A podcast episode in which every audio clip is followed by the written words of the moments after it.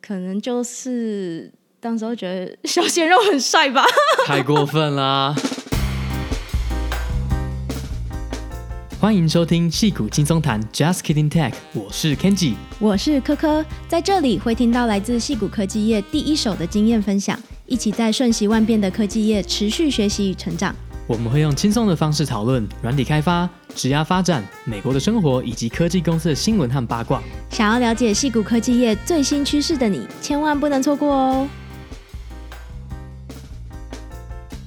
！Hello，大家好，在 Work from Home 将近半年之后呢，我跟 Kenji 终于在上周进行了一次久违的小小旅行。真的是过了非常非常久，我们第一次。在这半年内，算是没有住在自己的公寓。嗯，那我们其实也只是到加州附近的近郊走一走啦。我们去了 Monterey，那 Monterey 就是离西谷南边大概开车一个半小时左右的一个小镇。那它是以靠海闻名，它也有一个水族馆，是呃加州的人大部分都一定会去一次的地方。对，然后我们就基本上是沿着一号公路往南开嘛，然后这也是大家来加州公路旅行很常推荐的一个点。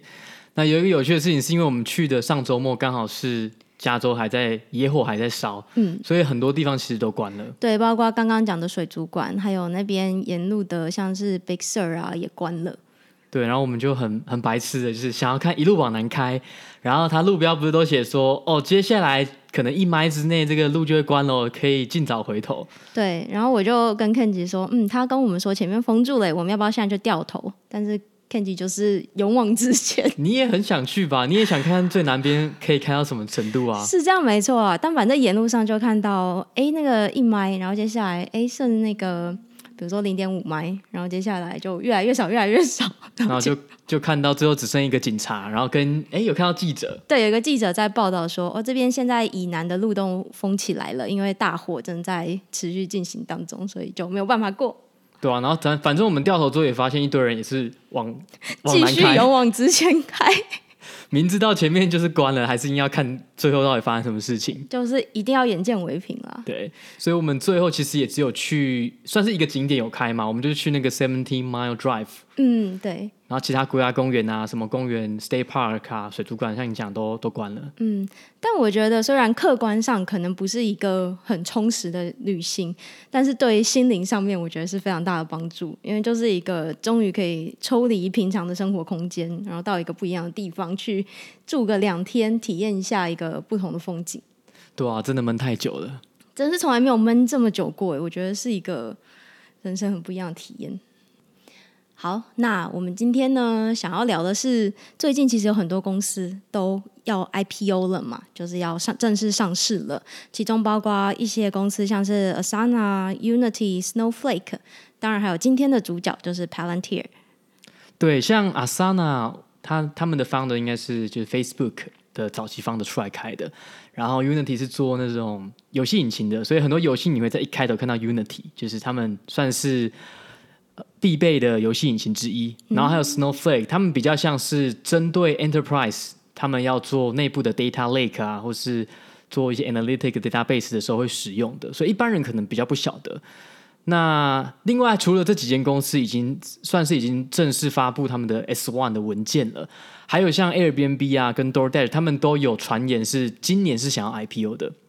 那大家应该会还记得 Airbnb 在三月那个那时候嘛，因为疫情的关系，他们其实八周就掉了八十 percent 的生意，然后公司被迫裁员嘛，所以我们还记得我们当时也分享了 CEO 那文情并茂的离职信，多么照顾员工。对，没错。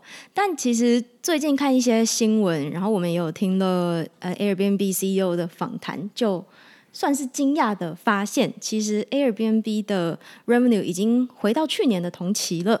那虽然亚洲跟南美洲的一些营收是有下降的，但是北美洲跟欧洲的营收其实是上升的。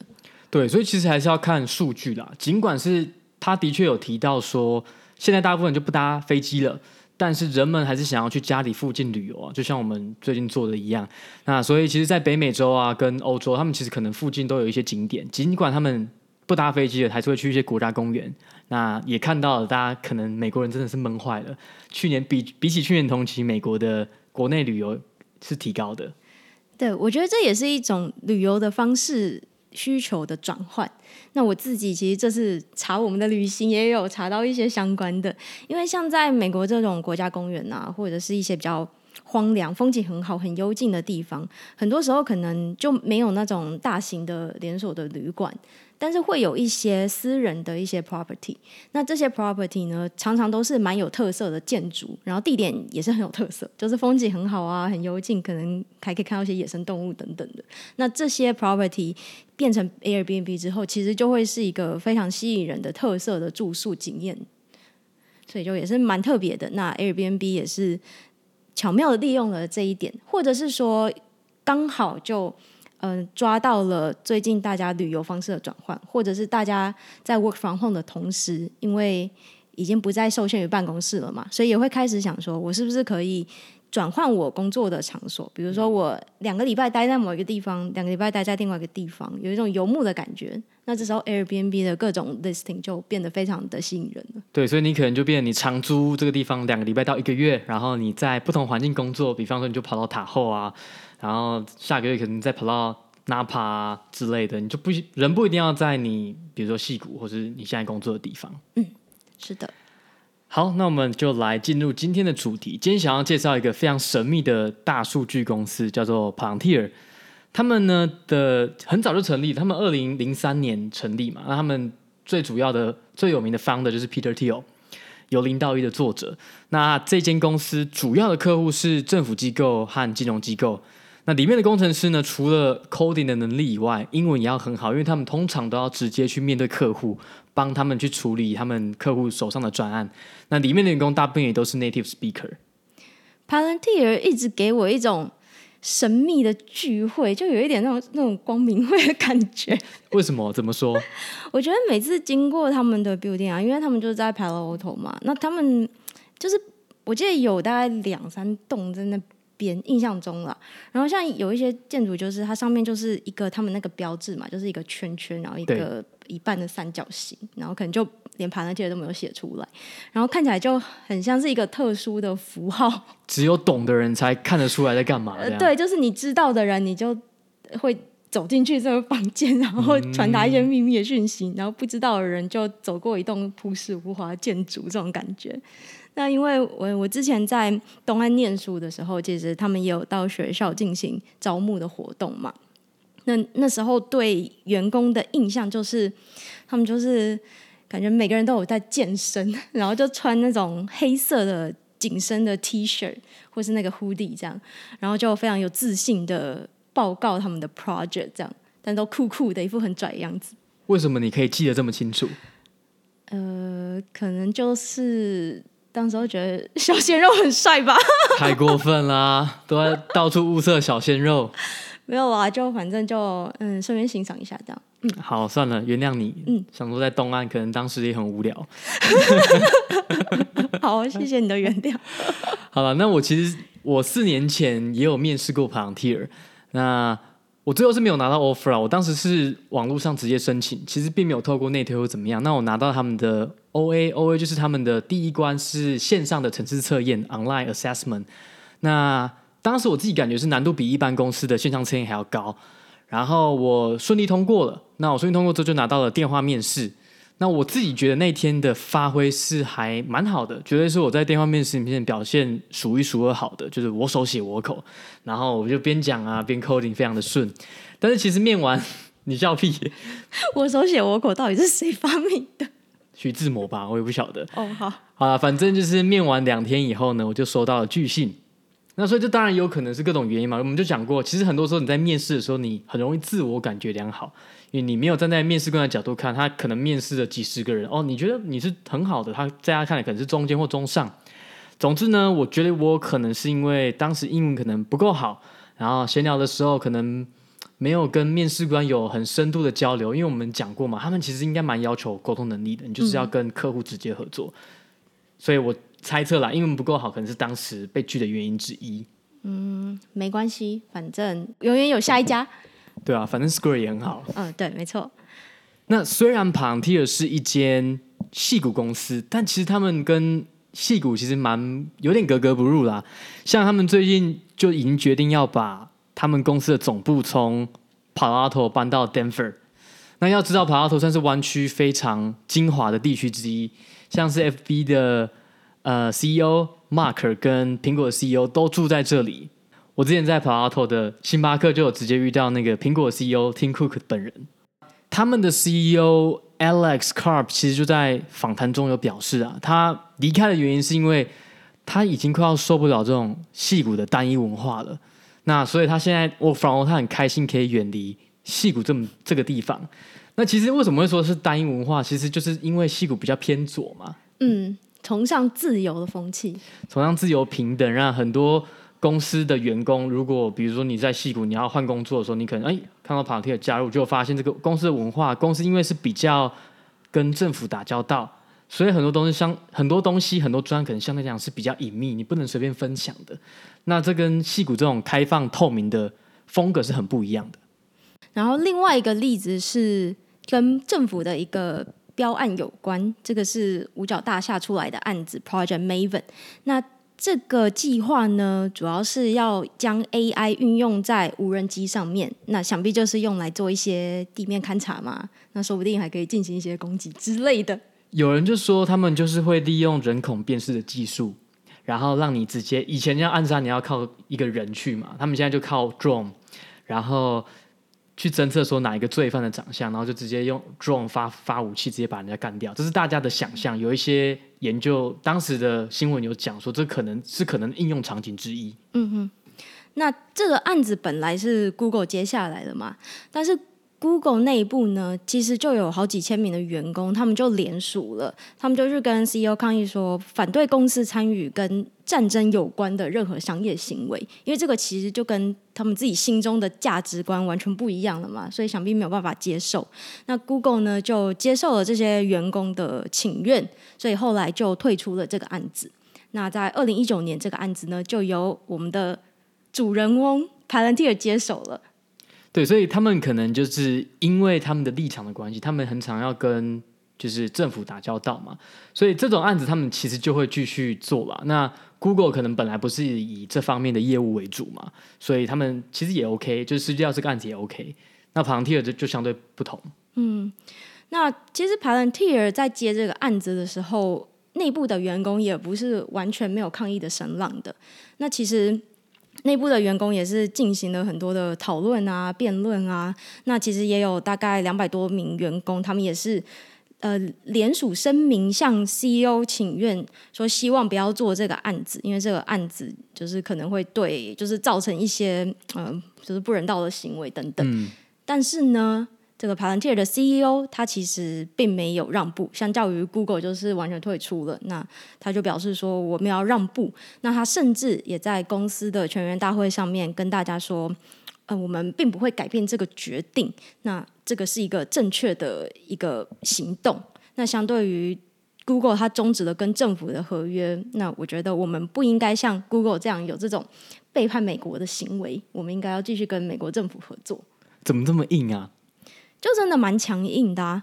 那我觉得其实这也是有一些背景存在的啦，因为 Palantir 也有一段历史了嘛，就是呃已经不是说很新的公司了。那其实它就是就算是以这种跟美国政府的合作起家的，那它早期其实就也开始布局布局了一阵子。那其实我觉得。五角大厦这个案子也不是单一事件了，就之前也有好几次相关的事件，比如说美国政府过去几年有好几次都有跟逮捕非法移民相关的一些事件，那新闻上面闹得很大。比如说，我记得他刚上任的时候就有关于美墨边境针针对于移民有提出了所谓的零容忍政策。你说 Trump 吗？刚上任的时候？对，Trump。然后他那时候新闻也是报很大，因为有很多小孩子跟他们的家长就被迫要分离嘛。那呈现在新闻画面上面就是非常令人心碎的那种事件。就是、为什么要分开？诶，好像是因为那时候他们针对这种移民、非法移民的一些法庭里，他们会给小孩一些保护的政策，就是针对十八岁以下的那。这有点像是后来被这些非法移民当做一个钻漏洞的方式，就是他们会让他们的小孩就通过这美墨边境进到美国。那就美国的法庭会去进行一些审判，那这些审判的过程当中，可能就是会有一些漏洞可以钻，那就会让这些父母也可以进到美国，然后可能待个几个月，然后可能他们被传唤的时候就就也没有出庭失踪，然后后来就留在美国，这算是一个已经可能几十年都是这样子，那有点像是嗯，就是一个漏洞在那边了。那川普上任之后就想要把这件事情改变，那我。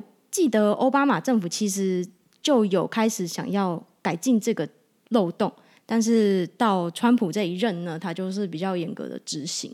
那 Palantir 是在这边是担任什么角色啊？他在这里面角色就是协助去辨认出，就是比如说孩子的背背景、家长的背景等等，所以算是或多或少有参与了其中，提供一些情报的这种角色。那另外还有像包括去年也有发生在密西西比州的食品加工厂的那种社区大大举的逮捕了很多非法移民，就是在这些工厂非法工作的一些移民。那这样也造成他们的社区就非常的兵荒马乱等等。那同时可能过程当中也是有一些暴力事件产生，所以这些事情加起来就会变成说，因为背后都是 Palantir 的工具。呃，实际使用多少，当然就是可能我们不知道了。但是因为 Palantir 也会提供一些至少情资方面，然后让这些呃这些执法的官员他们可以去逮捕这些移民，然后走过程当中就有一些冲突产生，所以最后呢会让 Palantir 内部的员工如果价值观有冲突的，他们其实就也是会产生一些辩论等等。所以我还蛮讶异说他们会想要 IPO 的。因为他们很多专案都是跟政府合作，所以通常这种东西能够比较隐秘就比较隐秘。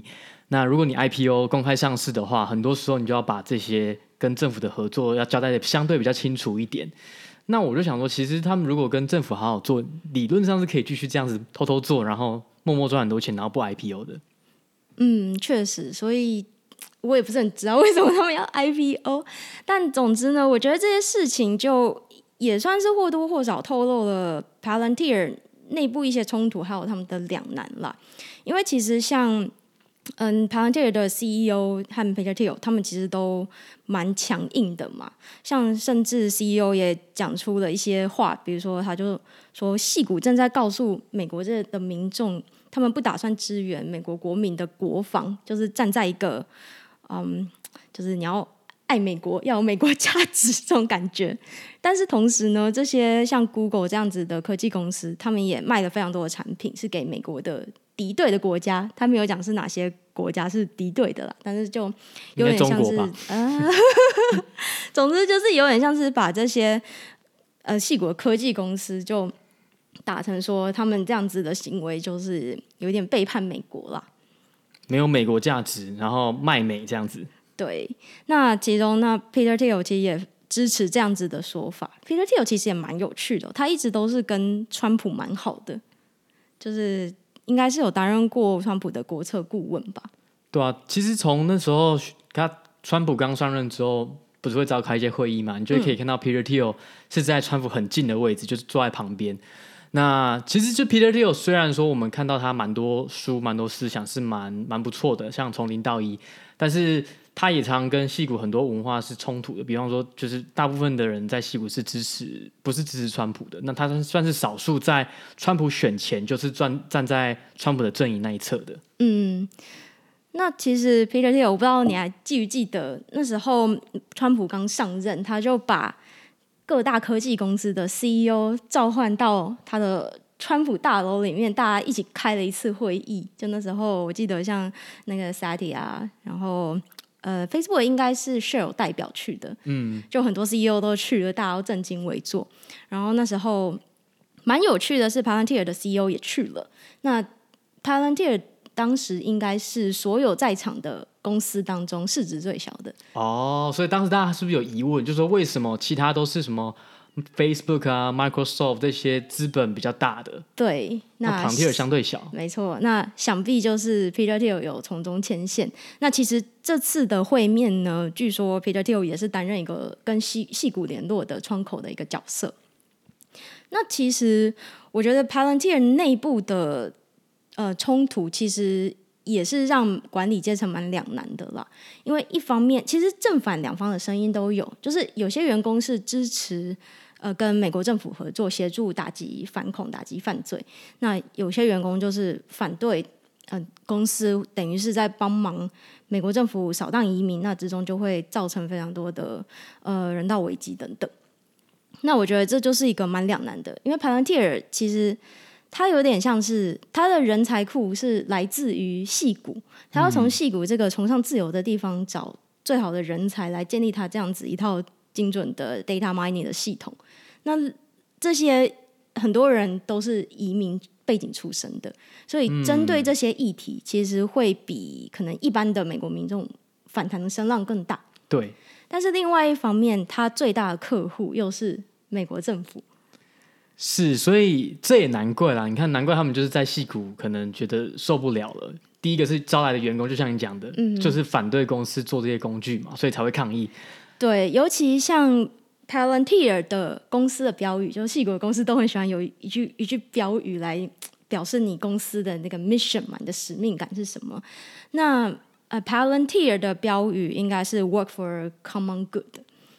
所以这样子的一句标语，就会让底下的员工有不同的解读。所以支持公司跟美国政府合作的一派，就会认为说，呃，我们这个利大于弊，因为我们还是在保护美国的人民嘛。我们在反恐做的大部分事情，就是反恐，然后反映就是非法移民，然后嗯，阻止这些所谓 human trafficking，都是在整体来说对美国的民众是好的。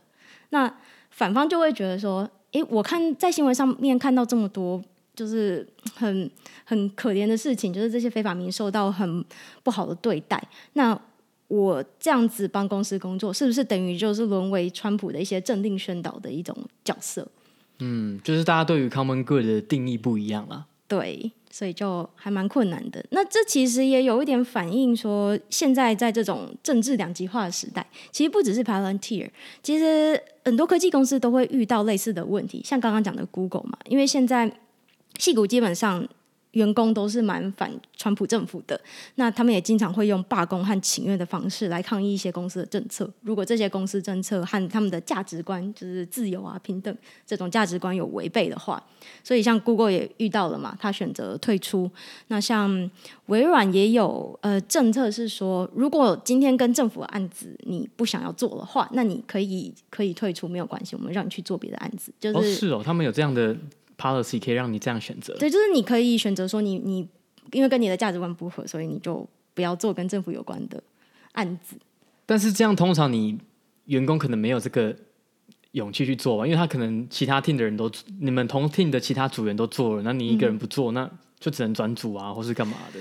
这个可能就要看实际上是怎么安排啦，但是就至少有一个比较弹性的一个空间嘛，就是他还是可以。跟美国政府保持一个合作的关系，但是又不要让员工觉得说他是被迫为他不相信的价值观而工作。好了，就是提供一个选项，只是说有多少人会实行这个权利就很难说了。然后公司就是策略还是想要跟政府合作嘛？对，嗯，就。毕竟那么大一个客户在那边，是啊，有有人要 有金主要把钱给你，当然好啊。对啊，那至少其实像 Google，当然也不是完全没有跟美国政府合作嘛。比如说在一些资资讯安全啊这种上面，或是啊 healthcare 上面的，或多或少都还是会跟政府有一些合作了。其实难免啦，那而且这种大公司毕竟是美国的资产之一，所以美国的政府。可能不只是国防部啦，那种资讯安全相关的，一定会跟这些公司合作。嗯，比方说，像我之前就听过，Amazon 其实早就已经跟政府合作，帮政府做他们的 private cloud 了嘛。嗯，那这个东西其实你要说这个 private cloud 最后的应用，可能是也有可能是国防，也有可能是其他的。那可是 Amazon 怎么可能放弃这种生意？因为毕竟你最终还是一笔大的客户，然后你很多时候你也或许是帮助这个国家。所以他们觉得这是应该要做的。对，只是说像这种跟呃移民啊、反恐有关的，可能就因为是在这个比较前线的事情，所以就比较容易有争议。所以像这种跟美国的国土安全局或者他底下的呃刚刚讲到去执行的这些官员，其实就是在美国的移民跟海关执法局这样子的机构合作上面，就会变得限制会比较多。对，好，回过头来，我们来讲一下说 p a n t e r 他们公开上市的一些细节。那其中有一个，根据他们提出的 S1 文件里面，其中有一个有争议的地方，就是呢，他们有一个特殊的股票，就是 Class S 的股票，呃，Class F 的股票，确保这三位创办人 Peter Thiel、Alice Carp 还有另外一位 Stephen，他们永远保有四十九点九九九 percent 的投票权。即使说他们后来把他们的持股卖掉，也都是一样。这边我其实有一点疑惑，哎，这样三个人加起来不是一百五吗？哦，没有，他们说他们三个总共加起来四十九点九九九。哦，OK，好，我以为是一个人一半，我想说怎么会？没有啦，没有，不是一个人一半。那一般来说啦，公司的确会给创办人多一点的投票权，比方说一般人的一股可能有一一个投票权，那可能给创办人的一股是十个投票权，那。这都是很合理的，因为毕竟你是早期就很早就进来了嘛。那很多时候你创办人想要保有一些公司决策的能力，就会有多一点股票的投票权利，这是很合理的。那一般的情况下，是你卖掉股票，你的持股下降，可以的投票数就会下降嘛。这这是正常的情况下。那他们就是相对集权啦，就是说我不管我卖掉多少呢，我还是拥有三个人加起来有将近百分之五十的权利，可以左右这家公司的走向。这听起来很大耶，三个人就占了一半的决定决策权。没错，就是一个皇帝的概念。我有他们是将近一半啊，就故意是四十九点九九九这样。就基本上只要另外一个人加入他们，他们就是超过一半了。OK。然后他们跟传统的 IPO 不一样的是，他们选择的是 Direct Listing，就是直接上市。那这可以解释一下，其实这个 Direct Listing 呢，它不是很新的东西，历史也蛮悠久的，只是。很少有公司这样做。那最近一次是比较是从二零一八年的时候，Spotify 是用直接上市的方式做。然后去年二零一九年，Slack 也是用 Direct Listing。那为什么现在开始有比较多公司抛弃这种传统 IPO 的路线呢？这边可以来解释一下。所以一般来说，传统的 IPO 呢，就是公司会发行新的股份，也就是说，你就是印钞印新的股票，然后呢，你会进行一个 Roadshow。就是在 IPO 的过程中呢，你这些公司的高层，你要不断飞到各个城市去跟这些投资者不断的简报说：“哎呀，我们这个公司多好多好啊！”然后你现在进场的话，你会得到很大的价值等等等。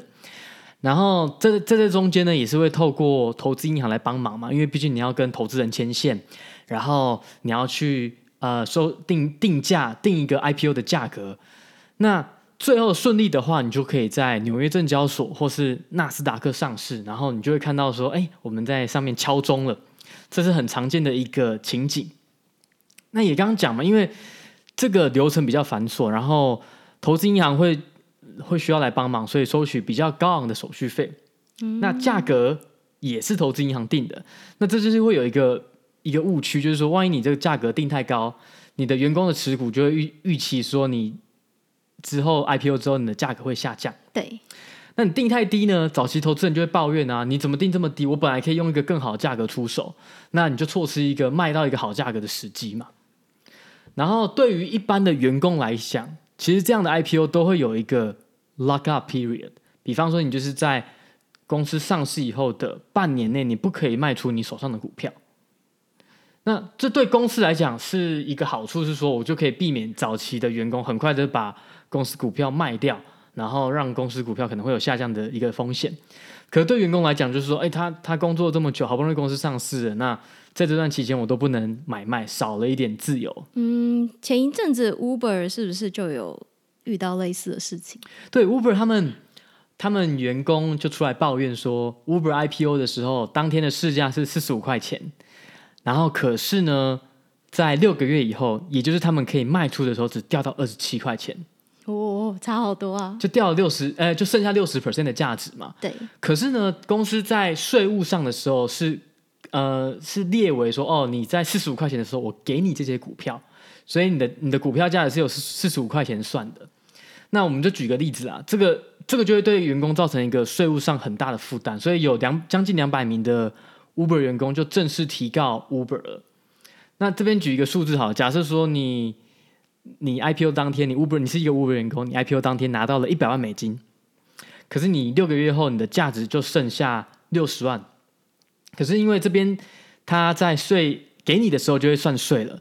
所以这一百万呢，大概是算假设三十五 percent 的税好了，你等于要付出三十五万元的税。那你想想看，你原本拿一百万，然后最后你可以卖的时候剩下六十万，然后这六十万里面有三十五万要去缴税，对，已经先扣掉了，所以就最后你就剩二十五万块。对，你就想到，你账面上看起来一百万美金看起来超级多，那最后只剩下四分之一，你气不气？超气的。对，就气不扑，所以他们就一状告上 Uber，嗯。那现在可能还在。还在审理的阶段，打官司的阶段。Okay. 嗯，这就是为什么很多公司会开始选择 direct listing，它直接上市就可以避免上面的问题。嗯，首先就是流程简单很多啊，你不用 roadshow，就是对公司管理层来讲是少了很多的负担。再来，流程就相对简单了，你这些价格就不太需要由投资银行来定，收取的手续费相对低一点。然后再来，最好对员工来讲，跟对投资人来讲，就是它有一个比较公平的价格。你是你现在公司占多少市值，你大概就是有一个合理的价格。然后没有这些所谓的闭锁期，你在 IPO 的当天上市的当天，你就可以直接将你的股票卖出。嗯，所以大家就比较有一个公平、比较合理的价格可以出售了。但是为什么也就只有比如说 Spotify 或 Slack 或者是接下来的 Palantir 要做 direct listing 呢？对啊，为什么？原因是因为其实 direct listing 就没有发行新的股票嘛，嗯，所以你等于是没有募集新的钱，所以 direct listing 的是像对于哪些公司是比较好呢？就是对于你现在没有没有急着需要资金的时候，你就可以上市。那你可以未来说哦，你未来想要再发行股票的时候，你再把更多的新印的股票投到市场，看市场要不要愿意买单。那但是对于很多公司来讲，他们 IPO 是想要赶快在短时间之内筹措一笔资金。对啊，像最近蛮多要 IPO 的。感觉也是看最近股市又涨起来了嘛，那趁现在市场资金还很多的时候，赶快 IPO 募集资金这样。对，所以就是没有一个绝对好的啦，就是看你公司现在目前的状态怎么样来选择，你要传统的 IPO 还是做 direct listing。好了，那以上就是今天这一集的内容。那其实 Palantir 我相信他在 IPO 之后可能会有更多的讨论，因为我觉得从现在来看还是蛮多是一个谜的。我觉得现在在我心目中还是一家很酷。很神秘的公司了，很有话题性。对，那希望未来 IPO 之后，如果有更多资讯，可以知道他们跟政府在合作哪些专案。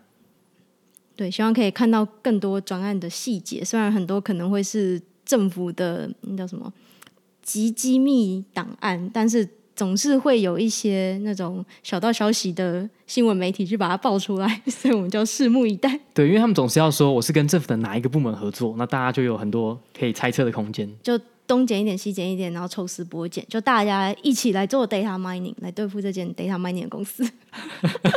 怎么突然又把它形塑为一个很恶质的公司？欸、没有啦，没有啦，就是嗯，我们就继续看这样。好，走着瞧。那今天就先聊到这里，我们下周见喽，拜拜，拜拜。